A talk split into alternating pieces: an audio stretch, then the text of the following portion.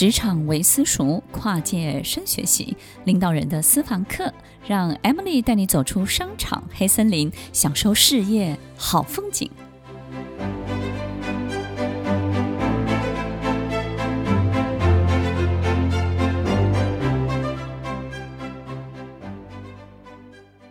听众朋友，你是一个秩序的维持者吗？如果所有的事情不和谐，你就会希望它和谐吗？你是一个和平的向往者吗？你是你生活当中的风纪鼓掌吗？当你是风纪股长，你会发现你就特别的会找问题，而别人有问题呢，他就会特别的找你。所以要记得哦，我们不要当风纪股长，好不好？我们不要维持秩序了，我们不要给自己制造这么多的困境，我们让自己顺顺的走，我们只要当那个欢乐鼓掌就好了。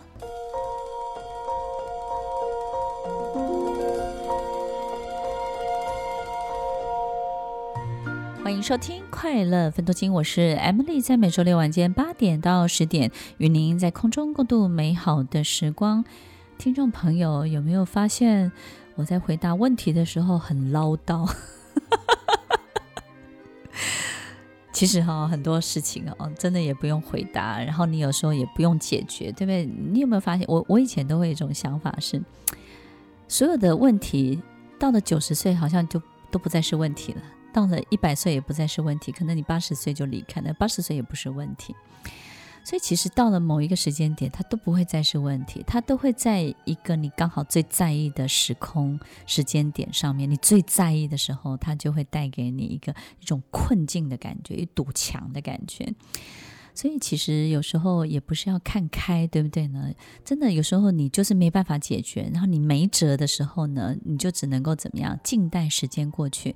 那你不要太笨啊，对不对呢？我们静待时间过去的时候，我们放我们在困难面前静待时间过去，那你为什么要在困难面前？你赶快转身去做别的事情，对不对？困难先让它搁在那儿，先让它存起来，先把它放在冷冻库。然后呢，你开始去做一点别的事情，对不对呢？先搁着嘛，对不对？所以，听众朋友，如果我们负债了三千万，除了想好还钱的方法之外，它不要让它占据你生活的全部。如果它占据了你百分之八十的注意力在还债还钱，那你百分之二十呢？你偶尔还是可以去做做头发。然后呢，买条花裙子，对不对呢？然后走在路上唱唱歌，告诉自己呢，看个三百多块的电影也不为过。那我钱还是照还嘛，对不对？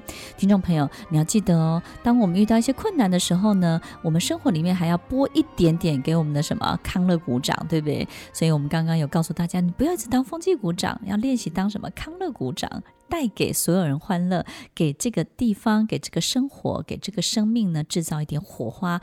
打一点蛋花，我觉得在生命当中能够打一些蛋花是好的。一碗汤呢，好像很平淡，但我们打个蛋花呢，这个汤喝起来就特别的好喝，特别的浓稠。在我们的生活里面，你是不是一个打蛋花的人？给别人再打个蛋花，对不对呢？增加一点丰富，增加一点厚度，增加一点味道，增加一点点浓稠的感觉，增加一点点在喝起来的时候呢，感觉上这个是一个很营养、有养分的。汤品，所以听众朋友，你是不是一碗这样的汤？你能不能打出这样的蛋花呢？最后一个问题，最后一个问题，他们有人想要问 Emily 老师，花心是一种病吗？这是男生还是女生？有人问自己花心是一种病吗？然后也有人问另一半，就是我的另一半一直很花心，这个病有没有办法戒得掉？那另外一半是男的还是女生？这个保密一下。你你看哈，其实这种这种问的大部分都是男生，对不对？这些女生也也有花心的，我我就很花心。哦，开玩笑哈。那个花心是一种病吗？它也不是一种病。就是为什么有人就是东爱一个西爱一个哈，或者是说呢，好像都没有定性，没有办法深爱一个人太久。其实花心的人呢，他有他比较爱自己，他不是不爱你，他就是比较爱他自己。那比较爱自己的人，就好希望什么？好希望从别人的眼中看到自己不同的样子。所以呢，你就想象这种花心的人呢，就把旁边的每一个女生呢，每一个男生呢，都当成一面镜子。他很喜欢从这个人的镜子当中照出不一样的自己，从那个人的镜子当中又照出一个不一样的自己。他对这个东西呢，对于不一样的自己这个部分，他非常非常的好奇。所以他很爱他自己，很爱看他自己，很爱看他自己不同的样子。所以他就很喜欢，在别人眼中，如果被别人对他有一点点爱慕，他就很想要知道说，你到底爱慕我什么。所以花心的人最喜欢问别人的问题就是：哎，你爱我什么？哎，你喜欢我什么？哎，你觉得我哪里最好啊？OK，听众朋友，其实花心呢不是一种病，它是一种自私的啊臭毛病。所以花心的人大部分都很善良，诶，真的，花心的人呢，有时候不太会带给别人巨大的伤害。什么叫做伤害呢？就是很撕裂的时候是一个伤害。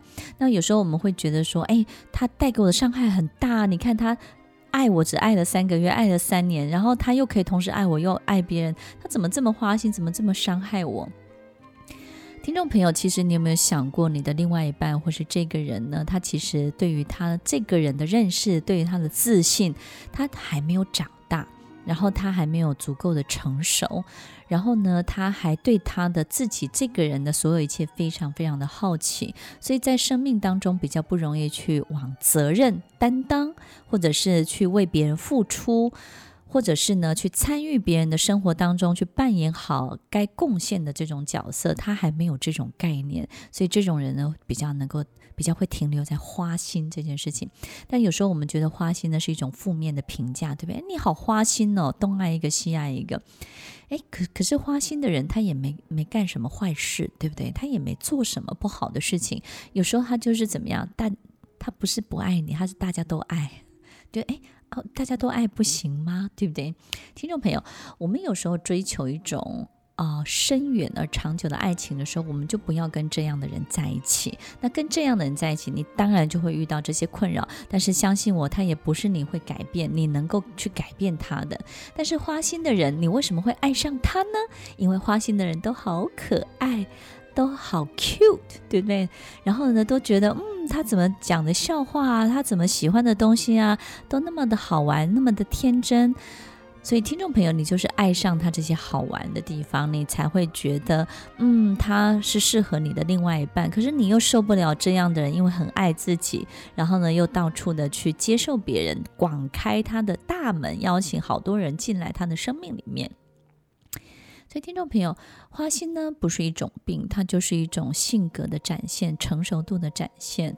他可能就不是这一路的人，对不对呢？然后道不同不相为谋。如果我们能够看破、看清楚这一点，那也许你会好过一些。但是如果你告诉自己啊，反正我就是爱他什么，那你就不要对他其他的部分太强求，因为花心的人啊，都有一种。很特别的习惯，就是他们喜欢照顾他们的人。所以呢，如果生命当中呢，你能够成为照顾他们的人，他就会长久的留在你身边。虽然他偶尔还是会出去跑去玩一下，但是他们会非常感念那个照顾他的人。所以呢，你也可以担任那个照顾他的人。哇，这样好像很太悲情了，对不对？哇，他没有办法专心爱我，我只我只 为他这个这个善后，然后。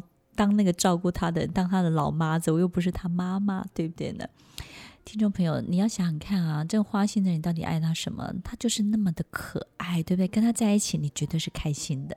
所以呢，当你还没有那么大的期待，没有那么高的这个希望，两个人永久的坚贞的爱情可以呈现出来的时候，你是不是会觉得，哎，开心就好，跟他在一起好快乐哦，跟他在一起好轻松哦，跟他在一起什么事情好像都没有太大的负担呢？其实你。在前面喜欢他的这些部分，你不要忘记了。所以也许呢，我们跟这样的人保持在前面的这种前面三分之一阶段的关系就好了。那你就不要再往下走了。如果是这样，也许我们就能够跟这样的人成为非常好的朋友了。但是如果他是你的另外一半的时候怎么办呢？听众朋友，我觉得你就做好自己该做的事情，因为这样的人呢，其实他终究会需要一个休息的地方，终究会需要一个避风港，对不对呢？那你说，呃，我提供他这个港，但是谁来避风呢？听听众朋友，你说，哎，你是避风的，还是你是那个港口？他是避风的人，所以我们就提供这样的港口，他就会好好的停留在你的身边。那么最后，我要提醒所有听众朋友，不要活得这么悲情嘛，对不对？好好的走自己的路，没有这个人，你一样可以过得更好。那过得更好，不是因为我们没有爱情就会过得更好，因为我认为下一段不一样的爱情，下一段不一样的情感才会在远方，在未来等着你哦。在今天的节目当中，我们要记得一件重要的事情，就是不要再当风纪股长了，因为当风纪股长，我们得板起脸孔，板起面孔，我们得武装自己，我们得防备好自己，我们得纠错，我们得看见事情的所有的问题，然后我们必须要把所有这个事情最糟的样子呢，给找出来，然后解决它、消灭它、删除它，我们才会开心，对不对呢？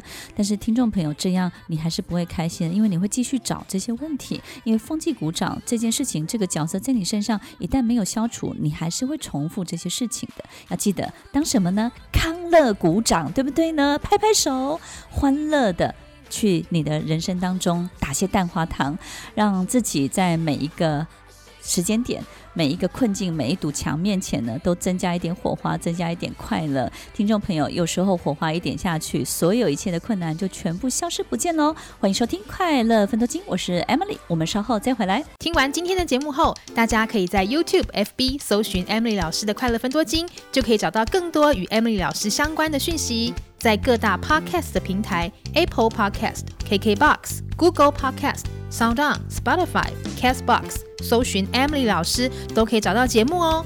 欢迎大家分享，也期待收到您的留言和提问。Emily 老师的快乐分多金，我们下次见，拜拜。